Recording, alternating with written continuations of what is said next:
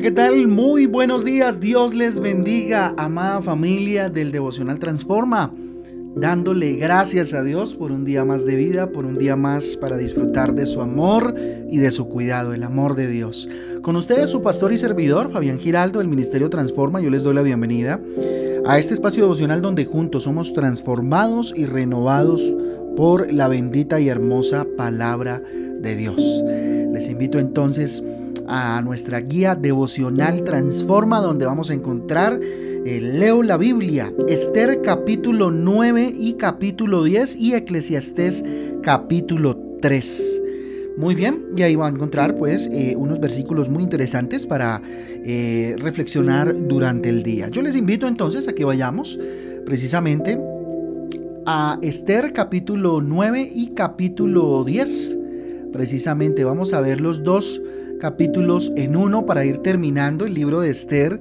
Y bueno, ya vamos iniciando el libro de Job, ¿cierto? Para que eh, nos eh, animemos, porque viene algo bien especial. Cambiando nuestro destino.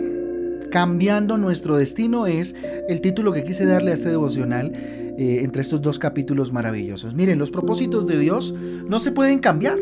Dios sabe lo que tiene preparado para nosotros. Él conoce el propósito que tiene obviamente para nosotros. Lo tiene pensado desde antes de la fundación del mundo. Las diferentes circunstancias por las que tenemos que pasar muchas veces en nuestra vida hacen parte de ese propósito de Dios y muchas obedecen a decisiones que nosotros en nuestro libre albedrío tomamos. Y algunas de esas circunstancias nos hacen ver, eh, nos hacen ver como futuros hombres y mujeres de bendición, de éxito y de victoria, ¿sí? Pero también muchas veces eh, lo que tenemos que vivir eh, o lo que por decisiones de nuestros padres o de nuestros antepasados o las mismas nuestras, pues eh, nos llevan a vernos o a ver más bien un futuro no muy agradable, ¿sí? Y nos creemos tal vez unos fracasados. Miren, muchos que provienen, por ejemplo, de hogares eh, que han experimentado pobreza, escasez, creen que también ese será su destino y ese será su futuro el vivir así. Yo nací pobre y pobre me quedaré es como el argumento al cual acuden, ¿cierto? Para de alguna manera, pues, eh, argumentar su fracaso, argumentar el, fracaso inducido de alguna manera o que, o que a sí mismos se han dado. No importa de verdad cuál sea la realidad que tal vez estemos viviendo. Dios quiere cambiar esa realidad por una verdad maravillosa que está en la palabra de Dios y que habla de nosotros. Es por eso que Jesucristo quiere que cambiemos nuestra manera de pensar, ¿sí? Nuestra manera de, de, nuestra estructura mental, lo que pensamos. Si en nuestra mente solo hay pensamientos negativos, pues nuestros resultados serán actos de fracaso o que muestran el fracaso, actos negativos. Por eso Romanos 12.2, yo vivo enamorado de este versículo, dice, no os conforméis a este siglo, sino transformados por medio de la renovación de vuestro entendimiento, para que comprobéis cuál es la buena voluntad de Dios agradable y perfecta. ¿Quieres conocer la voluntad de Dios? Transforma tu mente. Mire, para cambiar la realidad que estamos viviendo es necesario aprender a llamar lo que no es como si fuera. Romanos capítulo 4 versículo 17 dice lo siguiente, como está escrito, te he puesto por padre de muchas gentes. Delante de Dios, a quien creyó, el cual da vida a los muertos y llama las cosas que no son como si fuesen. ¿sí?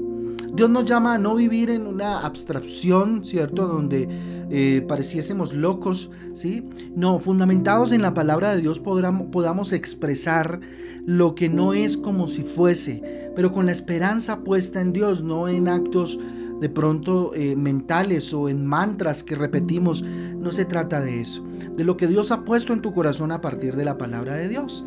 Pero, ¿qué es llamar entonces lo que no es como si fuera? Mire, Jesucristo lo explica a través de la misma palabra. Y ya lo hemos leído en otras ocasiones en Joel capítulo 3 versículo 10. Forjad espadas de vuestros asadones, lanzas de vuestras hoces, diga el débil, fuerte soy. ¿Sí? Es cuando hacemos de las herramientas que Dios nos dio, eh, hacemos armas para luchar contra aquella realidad que se contrapone a la verdad que Dios me está, me está dando. Es ahí donde entonces, fundamentado o fundamentada en la palabra de Dios, yo le digo, eh, siendo débil, fuerte soy, fuerte soy. Dios antes de darte una espada o de darle una espada al soldado, lo quisiera concientizar o concienciar, ¿cierto? Capacitar para pelear, ¿sí? Eso es lo que hace Dios. Entonces, eh, es necesario cambiar la mentalidad. Esa mentalidad cobarde por una mentalidad fuerte, por una mentalidad que va adelante. Miren, los demás nos ven como nos vemos nosotros mismos. Créame, eso proyecta usted. ¿Cómo se ve usted mismo usted misma? Pregúntese hoy. ¿Como un derrotado, como un fracasado, como alguien que no ha cumplido sus sueños? ¿Cómo se está viendo usted? Pregúntese hoy. Y de acuerdo a eso, los demás lo van a ver. Si tú crees que, eh, no sé, te crees el más pobre, pues pobre te verán, escaso te verán. No tengo, constantemente no tengo, no hay, no podemos, ¿cierto? Y así mismo te verás. Apocalipsis capítulo 2, versículo 9 dice, yo conozco tus obras y tu tribulación y tu pobreza, y entre comillas, pero tú eres rico. Y la blasfemia de los que se dicen ser judíos y no lo son sino sinagoga de Satanás. Bueno, ahí menciona algo interesante donde podemos, nos llama la, me llama la atención poderosamente, ¿no? Dice, y tu pobreza, pero tú eres rico, porque tu riqueza eh, proviene de lo alto, de parte de Dios. Cuando entendemos esa verdad absoluta, entendemos que somos ricos, aún con cierta tal vez escasez en la que pudiésemos vivir por alguna u otra razón. ¿Sí? Eh, ¿Cómo hacer que las cosas cambien? Ahora sí vamos a Esther capítulo 9, eh, versículo 2, parte A. ¿Sí? Ahí vamos a encontrar algo interesante. Dice, los judíos se reunieron en sus ciudades en todas las provincias del rey Asuero. ¿Sí? Fíjense que ellos actuaron en unidad. ¿Qué hacer para que las cosas cambien? Actúen en unidad. Recuerda que la unidad hace la fuerza. ¿Cuál es la primera unidad a la cual yo debo acudir? A la unidad con el Espíritu Santo, con la Trinidad, con Dios Padre, Dios Hijo, Dios Espíritu, ¿cierto? Nuestra devocional, nuestra unidad, la coinonía con Él, luego la unidad con mi familia, la unidad con mi cónyuge, con mi esposa, con mis padres, ¿cierto? Y actuar en unidad para que las cosas empiecen a tomar otro rumbo, para que las cosas cambien es necesario actuar en unidad, ¿sí? Otro punto importante lo encontramos pero ya en el, en el capítulo 8, versículo 11, devolvámonos un poquito eh, en el versículo 11 del capítulo 8 de Esther, ¿cierto? Que lo veíamos ayer, ¿sí? Dice que el rey daba facultad a los judíos que estaban en todas las ciudades para que se reuniesen y estuviesen a la defensa de su vida, prontos a destruir y matar y acabar con toda la fuerza armada del pueblo y la provincia que viniese contra ellos, y aún sus niños y mujeres y apoderándose de sus bienes, ¿cierto? Había un decreto de muerte en contra de ellos y se les dio la facultad y la potestad de defenderse. Mire, hay que hablar claro. Hay un decreto de muerte en contra de nosotros, un decreto que eh, de que reza eh, la necesidad de atacarnos de parte de las tinieblas. Nuestra lucha no es, no es contra carne, ¿cierto? Es contra potestades, es contra fuerzas del enemigo. La lucha que vivimos, eh, eh, digamos, de alguna manera espiritual, que ya está ganada por Cristo, es diaria. Por eso es necesario ser obediente. ¿Cómo hacer para que las cosas cambien? Obedece. Como obedecieron estos judíos y se enfrentaron y se reunieron y, hicieron todas las instrucciones que se les habían dado. Solo haciendo lo correcto es como eh, alcanzamos la bendición y la victoria de parte de Dios. Solo cuando hacemos lo correcto logramos cambiar nuestra realidad por la verdad de Jesucristo.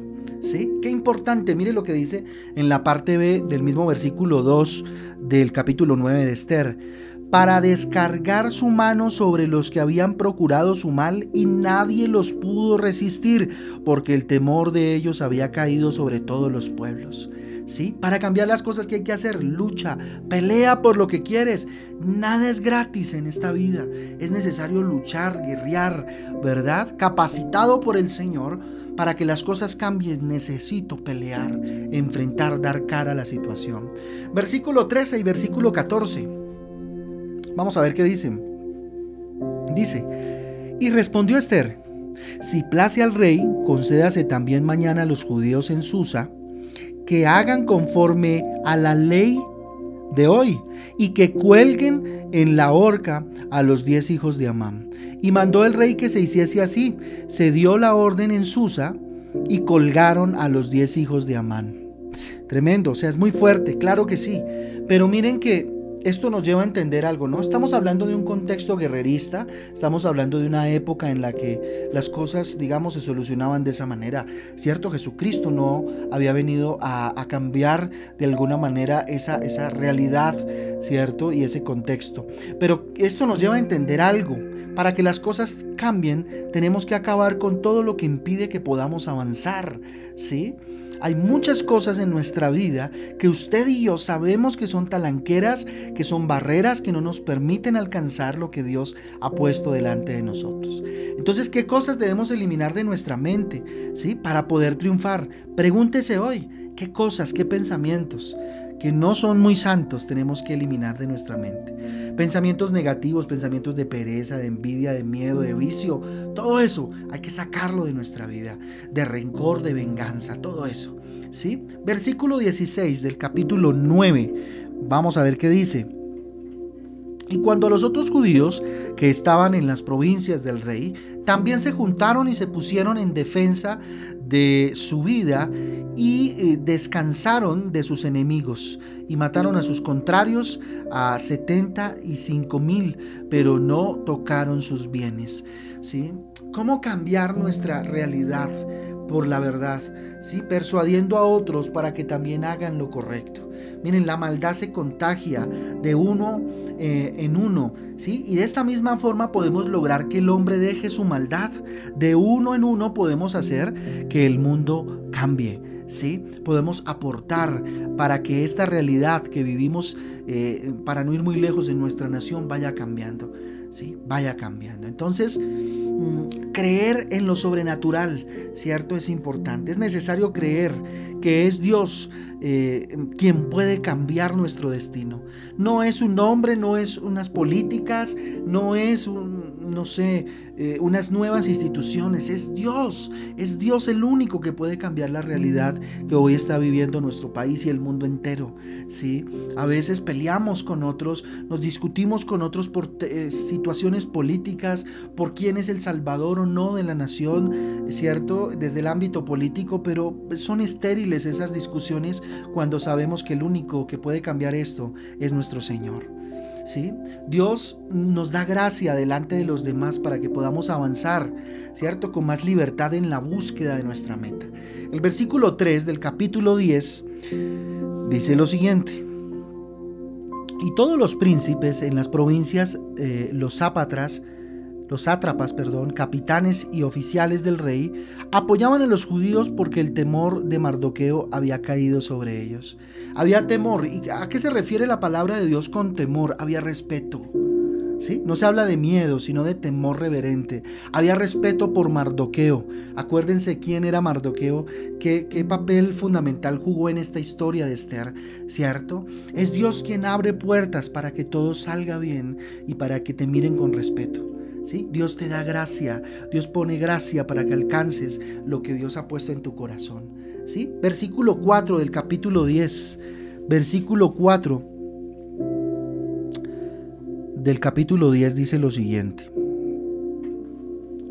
Pues Mardoqueo era grande en la casa eh, del rey y su fama iba por todas las provincias. Mardoqueo iba engrandeciéndose más y más. ¿Verdad? Más y más.